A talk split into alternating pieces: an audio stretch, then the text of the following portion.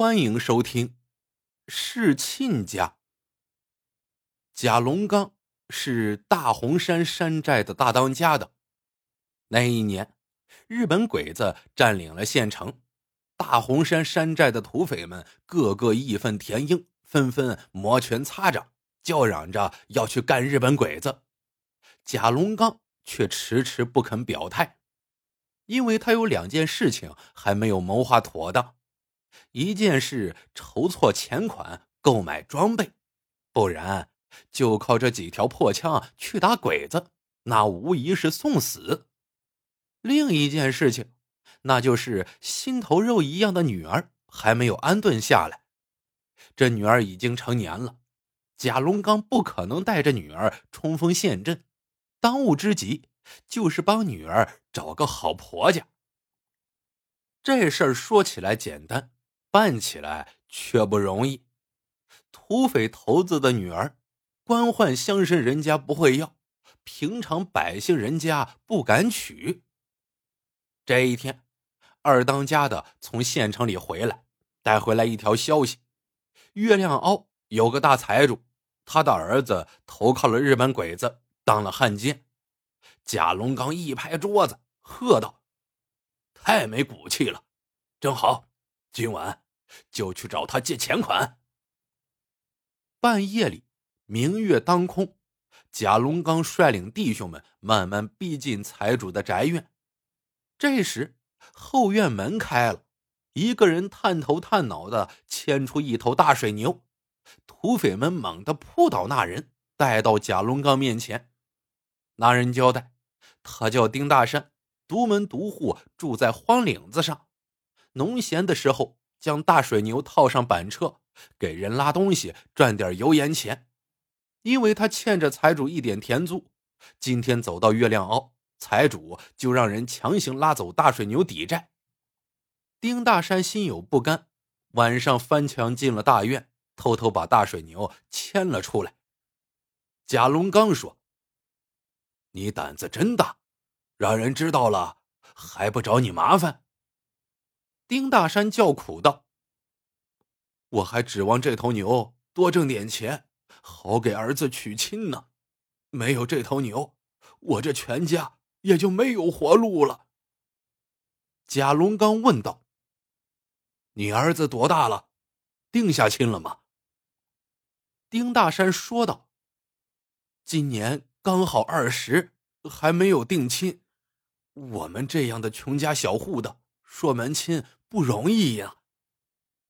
贾龙刚想了想，让手下先把丁大山和大水牛悄悄带回山寨里去，随后下令进入财主家的大院。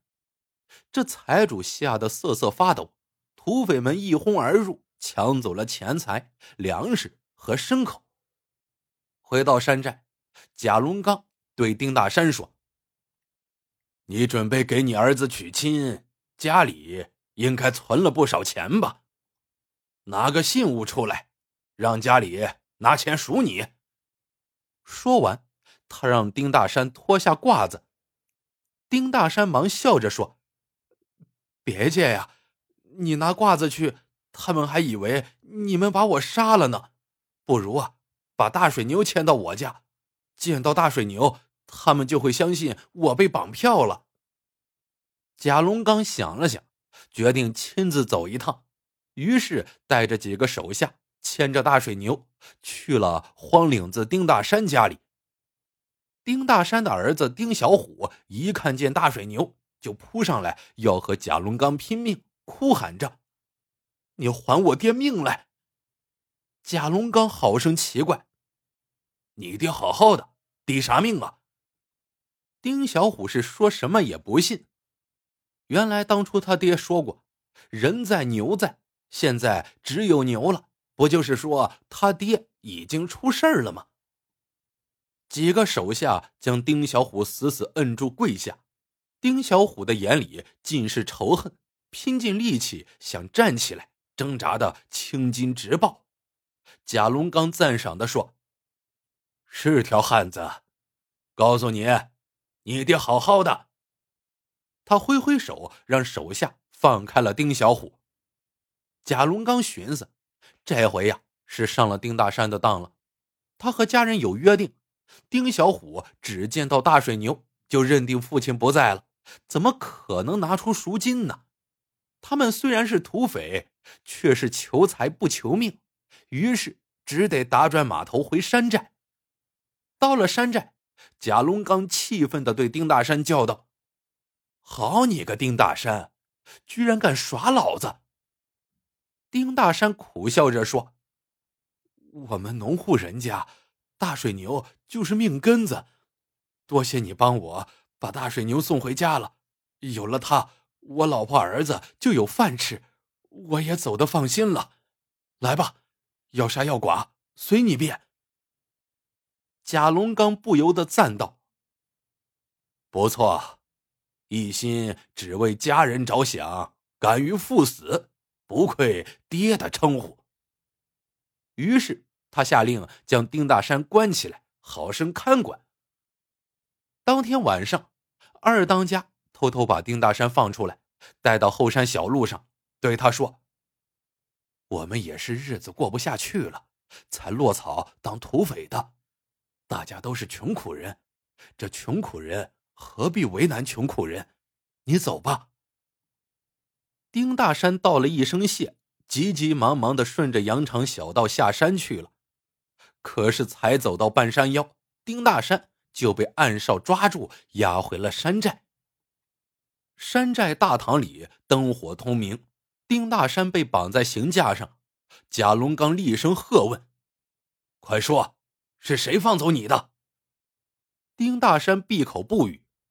贾龙刚下令用刑，丁大山被打得皮开肉绽，却紧咬牙关，愣是不吭声。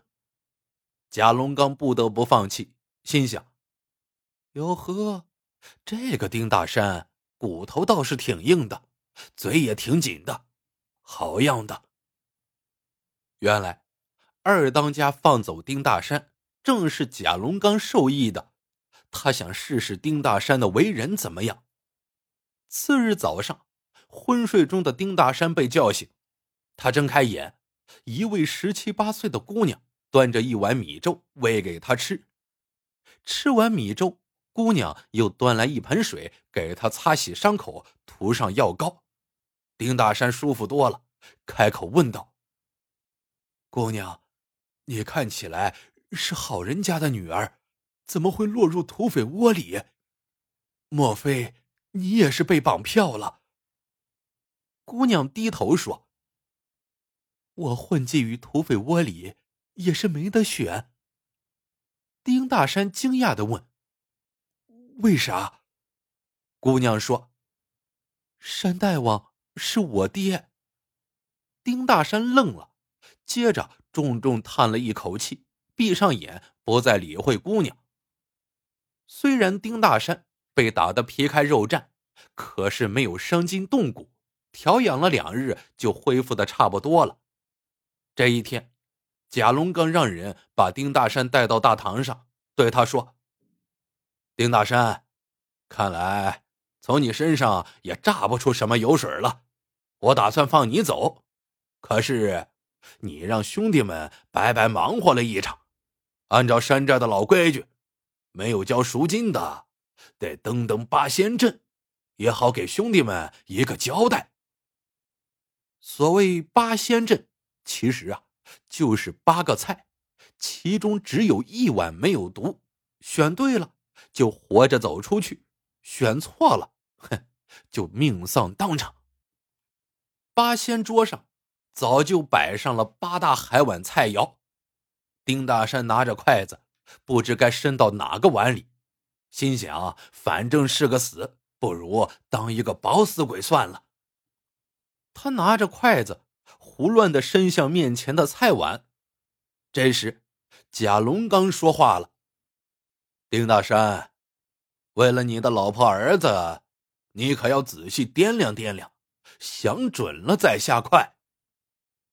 丁大山心想：“是啊，不能这么着急求死啊，先掂量掂量吧。”他定下心来，放眼看去，桌子上的八碗菜，无非就是鱼和肉。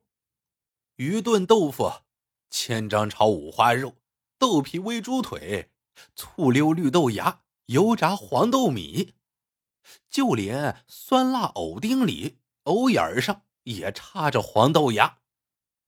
丁大山心中一喜，他算是看明白了，除了一碗梅菜腊肉之外，其他的七碗菜里都配有豆制食物。这大红山一带的土话，豆和毒的发音是一样的，也就是说，只有梅菜腊肉是无毒的。想明白了这一点，丁大山端过梅菜腊肉，大口大口吃了起来。贾龙刚赞许的点点头，嗯，不错，这家伙一点就透。他对手下人一挥手，大声说道：“送客！”手下人把丁大山送到了山下，丁大山飞跑着回家了。入夜，丁大山听到叩门声，打开门，月色下，只见一位姑娘羞答答的站在院里。手里挽着一个包袱，丁大山惊问道：“怎么是你？”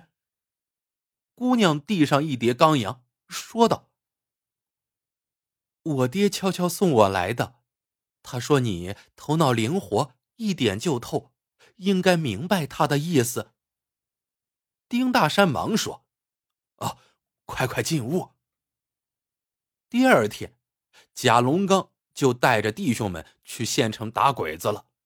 后来听说县城附近活跃着一支飞虎队，专门偷袭鬼子，打的鬼子嗷嗷叫呢。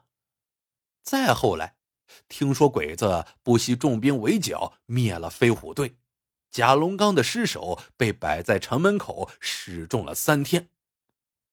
打这儿以后，丁大山家里多了一个儿媳妇。据说丁大山出门赶车的时候，运气好，捡了一个逃难的姑娘，领回家当了儿媳妇儿。故事到这里就结束了。喜欢的朋友们，记得点赞、评论、收藏，感谢您的收听，我们下个故事见。